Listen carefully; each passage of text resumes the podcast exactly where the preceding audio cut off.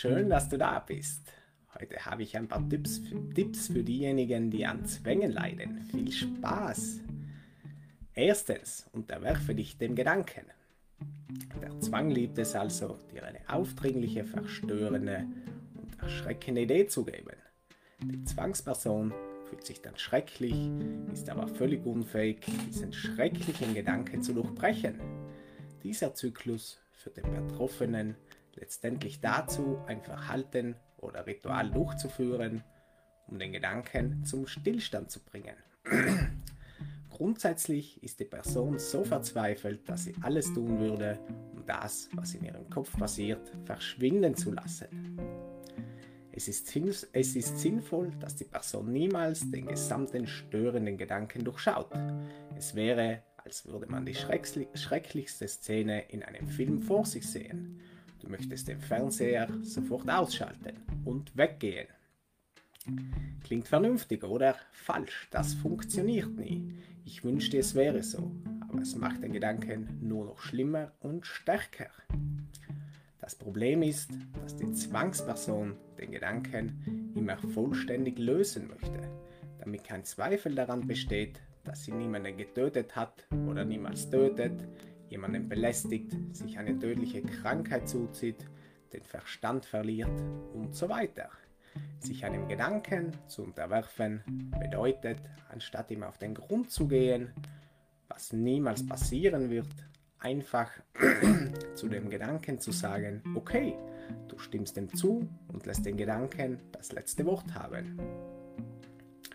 Zum Beispiel sagt ein Gedanke, was ist, wenn ich falsch bin und diese Welt nicht wirklich existiert? Existenzielle Zwangsstörung.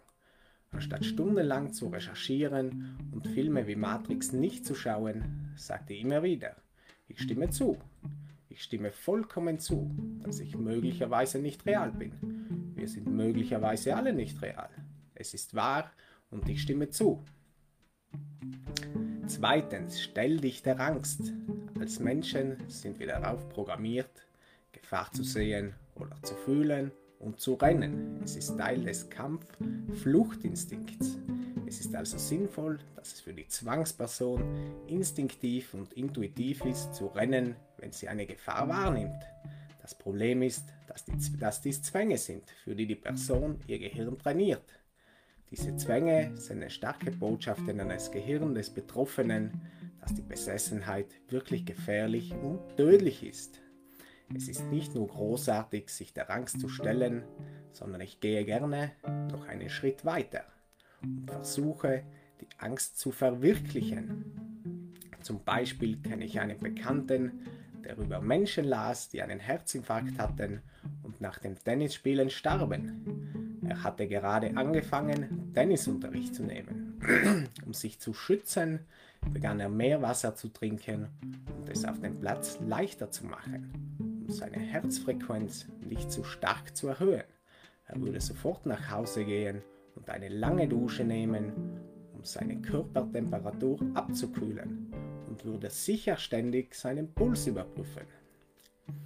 Bei seiner Therapie ging es nicht nur darum, all diese zusätzlichen Verhaltensweisen zu beseitigen, sondern er wurde auch angewiesen, absichtlich zu versuchen, sich beim Tennis zu überhitzen. Ich wusste die ganze Zeit, wenn du einer Zwangsperson sagst, dass sie absichtlich ihre schlimmste Angst auslösen soll, führt dies fast immer dazu, dass die Person alle außergewöhnlichen Maßnahmen los wird und wie eine Nicht-Zwangsperson agiert. So Leute, das waren zwei von fünf Tipps. Mehr dazu findest du in meinem Wohnzimmer. Das kannst du sieben Tage für einen Euro testen. Es gibt eine 14 Link dazu ist in der Videobeschreibung. Macht's gut, bis zum nächsten Mal. Guten Start ins Wochenende. Tschüss, vielen Dank.